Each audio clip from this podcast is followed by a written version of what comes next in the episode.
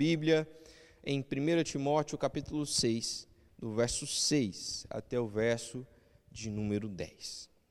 Queridos, a palavra do Senhor diz o seguinte: De fato, grande fonte de lucro é a piedade com contentamento. Porque nada temos trazido para o mundo, nem coisa alguma podemos levar dele. Tendo sustento e com o que nos vestir, estejamos contentes.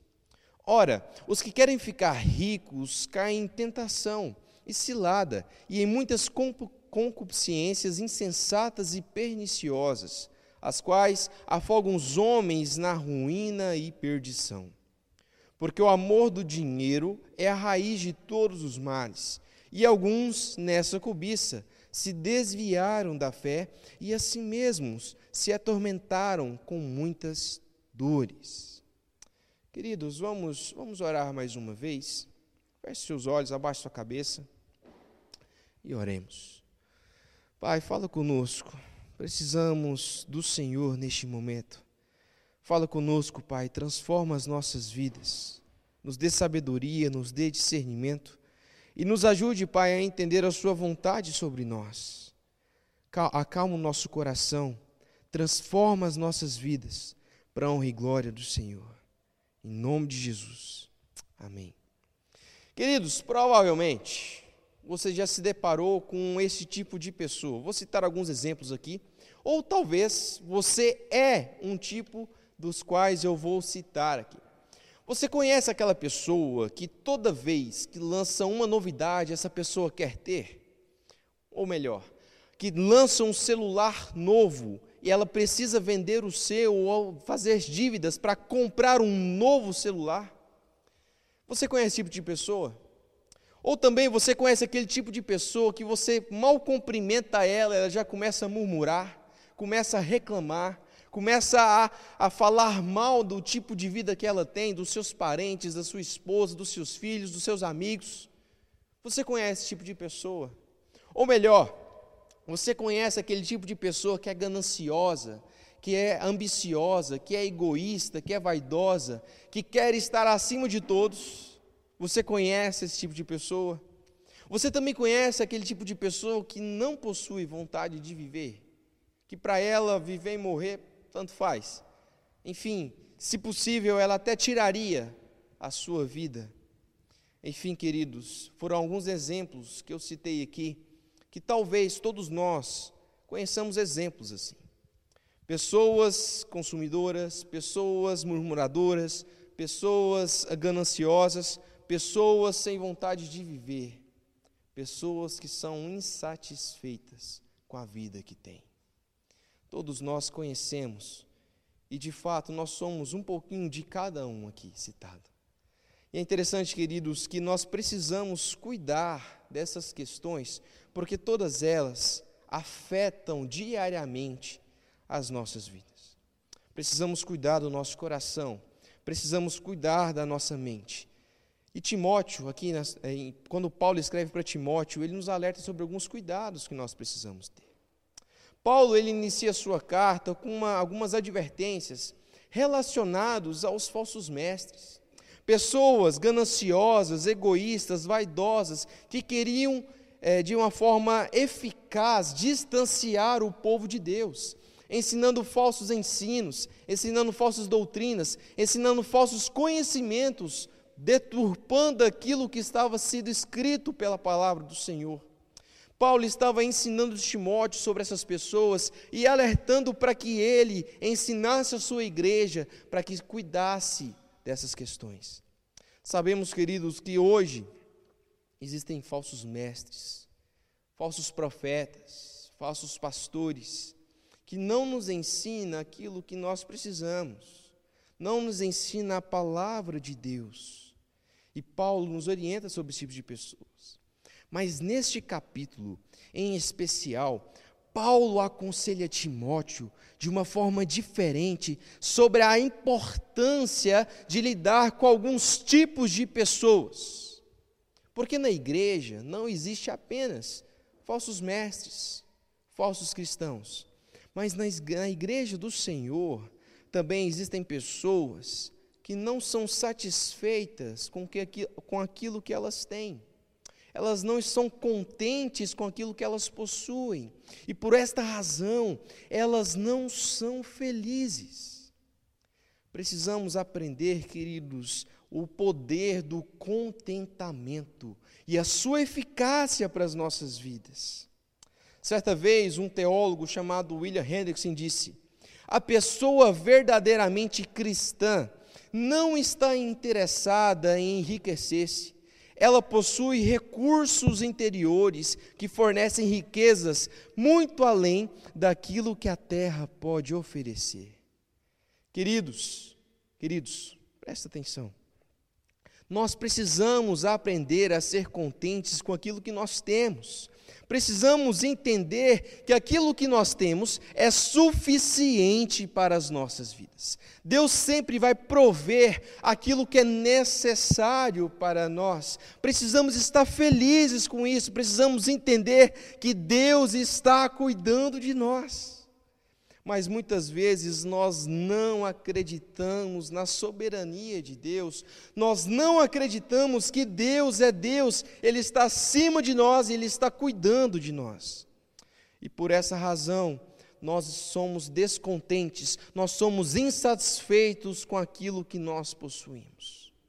Precisamos lembrar, queridos, na história bíblica, nos relata sobre a influência do descontentamento. Por exemplo, ali no início da palavra, lá em Gênesis, nos mostra que Adão e Eva foram descontentes com Deus. Por mais que Deus havia provido tudo aquilo que eles precisavam, havia levantado ali árvores frutíferas, árvores boas, árvores agradáveis, árvores que possuem frutos gostosos, eles não foram contentes, eles ficaram insatisfeitos. E na primeira oportunidade, quando Satanás aparece, ele engana Adão e Eva e faz com que eles comessem do fruto proibido. E se eles acreditassem que realmente Deus era suficiente, eles não haveriam pecado, não haveriam desobedecido a Deus. Interessante também que Satanás tentou fazer isso com Jesus. Olha que bicho ganancioso, que tranca rua esquisito.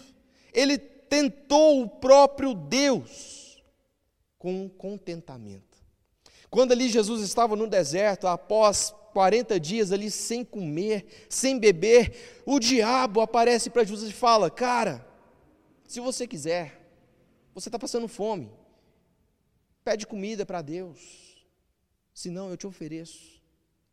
Ou senão, você aqui está sendo, vai ser odiado pelas pessoas, as pessoas não vão te amar, você vai morrer por elas, não precisa fazer isso. Aqui ela é pobre, ela quer ficar rica.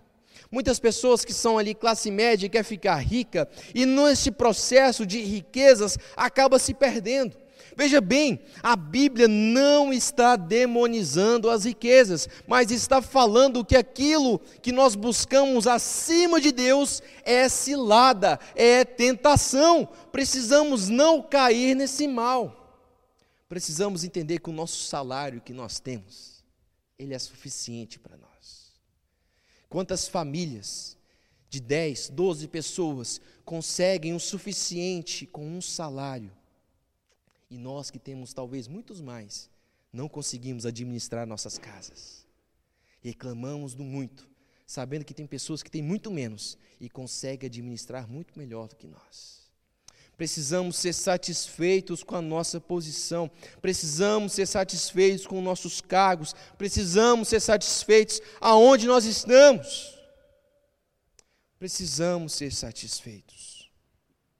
Certa vez, o apóstolo Paulo escreveu em Romanos, capítulo 12, 3, o seguinte: Por isso, pela graça que me foi dada, digo a todos vocês: ninguém tenha de si mesmo um conceito mais elevado do que deve ter mas, ao contrário, tenha um conceito equilibrado, de acordo com a medida da fé que Deus lhe concedeu. Paulo reconhecia e queria que os cristãos em Roma também reconhecessem que Deus havia colocado cada pessoa no seu lugar. Cada pessoa no seu lugar, ou talvez num ditado brasileiro, cada macaco no seu galho. Mas muitas vezes nós almejamos um cargo, uma posição que Deus não nos deu.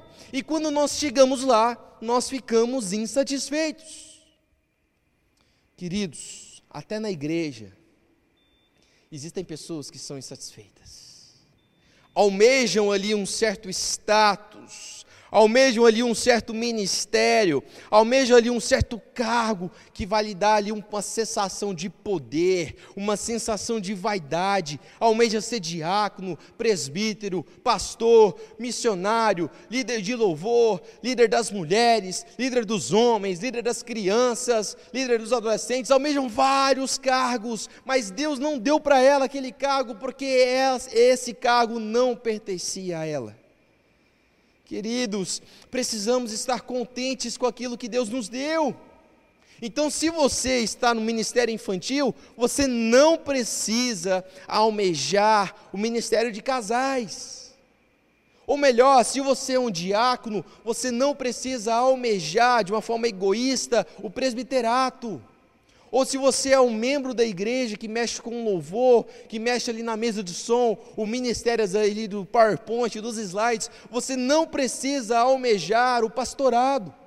Deus vai te dar aquilo que Ele quer te dar e vai te colocar no lugar que Ele quer colocar. Mas muitas vezes nós não somos satisfeitos com aquilo que Deus nos deu. Queridos, a palavra nos ensina que todo mundo todo mundo recebeu um certo tipo de dom, um certo tipo de talento. Tem pessoas que têm habilidade para tocar, outras para cantar, outras para ensinar, outras para trabalhar com martelo, outras para trabalhar com cimento, enfim, diversas áreas Deus abençoou com um dom. Existe até aquele ditado: aquele prego que tentou ser um parafuso foi fracassado e o parafuso que tentou ser um prego ficou pior ainda. Muitas vezes nós queremos ser aquilo que nós não somos, que não precisamos ser, e somos insatisfeitos com isso. Queridos, a palavra nos diz que Deus é soberano. Está vendo? Deus está cuidando de você, Deus te colocou no lugar certo, você não precisa de mudar de opinião quanto a isso. Descanse no lugar que Deus te colocou, descanse no emprego que Deus te colocou e faça desse emprego, deste lugar, todas as coisas para a honra e glória de Deus. Queridos, precisamos entender a importância de descansar quanto a essa questão.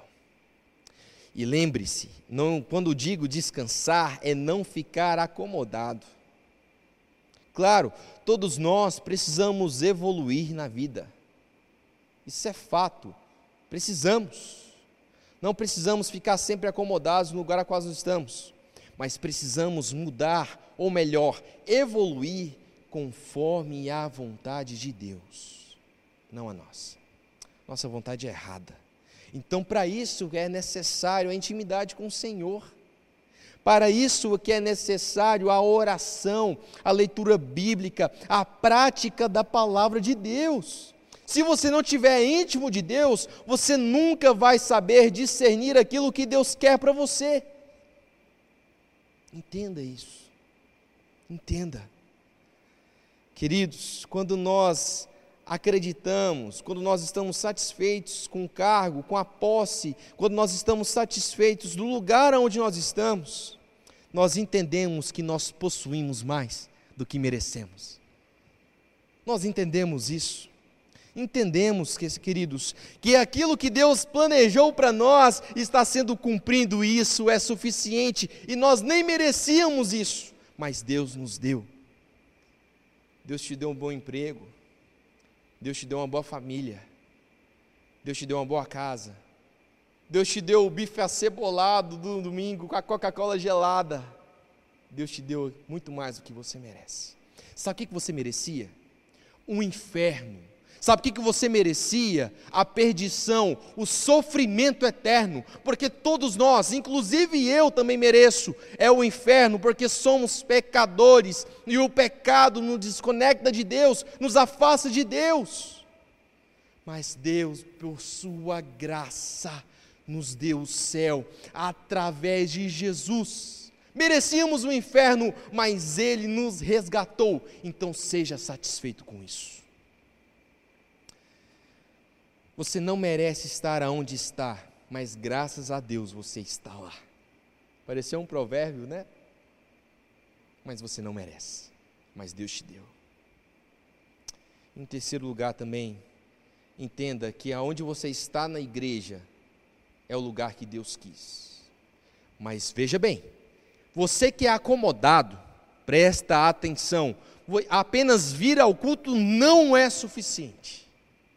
Almeje servir ao Senhor com seus dons, com seus talentos. Geralmente, para para perceber, geralmente são poucos que trabalham, e isso deve ser mudado. Todo mundo precisa trabalhar, todo mundo precisa servir ao Senhor, todo mundo precisa pregar o Evangelho, todo mundo precisa estar ali com as crianças, com os adolescentes, com os jovens, com os idosos, com os adultos, todo mundo precisa servir.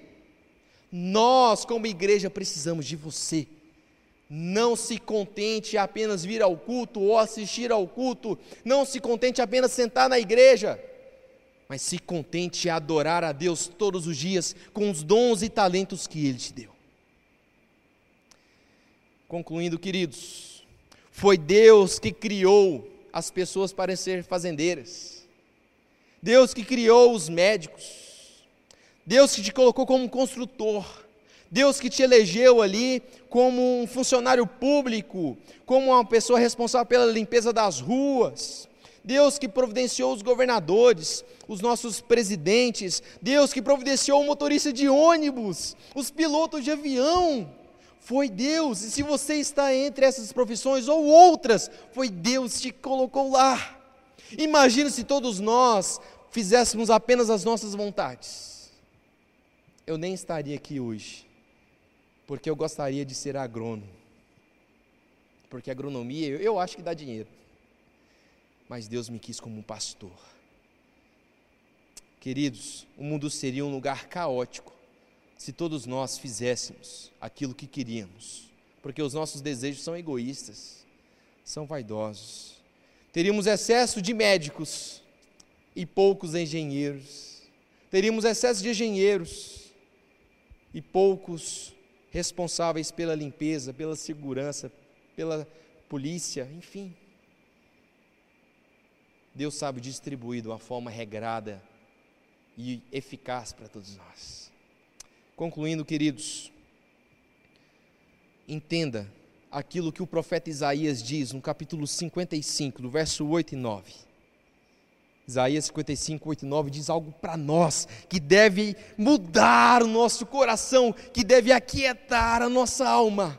Diz o seguinte: Pois os meus pensamentos não são os pensamentos de vocês, nem os seus caminhos são os meus caminhos. Assim como os céus não são mais altos do que a terra, também os meus caminhos são mais altos do que os seus caminhos, e os meus pensamentos mais altos que o pensamento de vocês.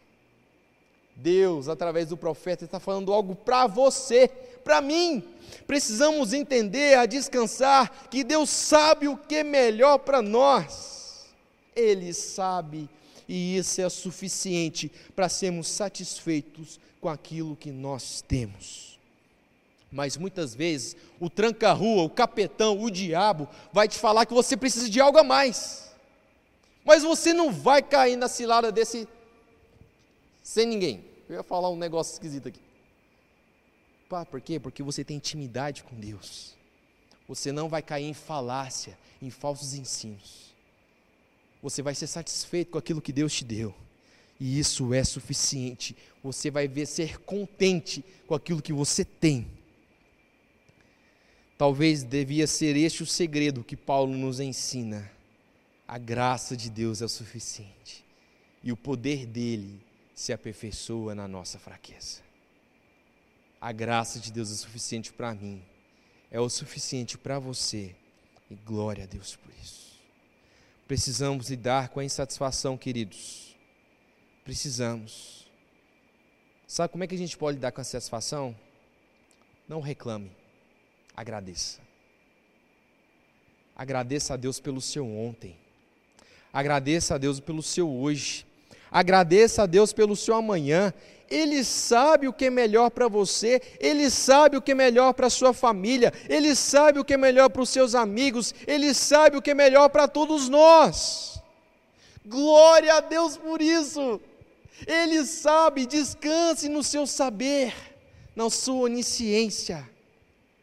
Aí talvez você deve estar se perguntando, mas Lucas, e a pandemia, e aí esses negócios aí, os afetados, e a dengue, e o câncer, e essas doenças, e a corrupção, queridos, isso é passageiro. No céu não existirá pandemia, no céu não existirá corrupção, não existirá doença, enfermidade. Lá a gente nem tem farmácia, porque lá não existirá nada ruim. Almeje o céu, se contente com isso e faça o melhor na terra para a glória de Deus. Isso é o suficiente. Em segundo lugar, precisamos entender, por mais difícil, por mais decepcionante, por mais que seja frustrante, as circunstâncias a qual estamos inseridos, Deus está te olhando, Deus está se assistindo, e pelo intermédio do Espírito Santo, Ele vai cuidar de você, abençoado, abençoada. Ele sabe o que é melhor para você. Tudo posso naquele que me fortalece. Glória a Deus. Glória a Deus. Graças à presença do Senhor e à presença do Espírito Santo, nós podemos reagir a qualquer tipo de, de, de situação, capacitados pelo próprio Deus. Busque em Deus a fé que você precisa. Busque em Deus o necessário e glorifique a Deus por tudo aquilo que você tem. Amém. Vamos orar?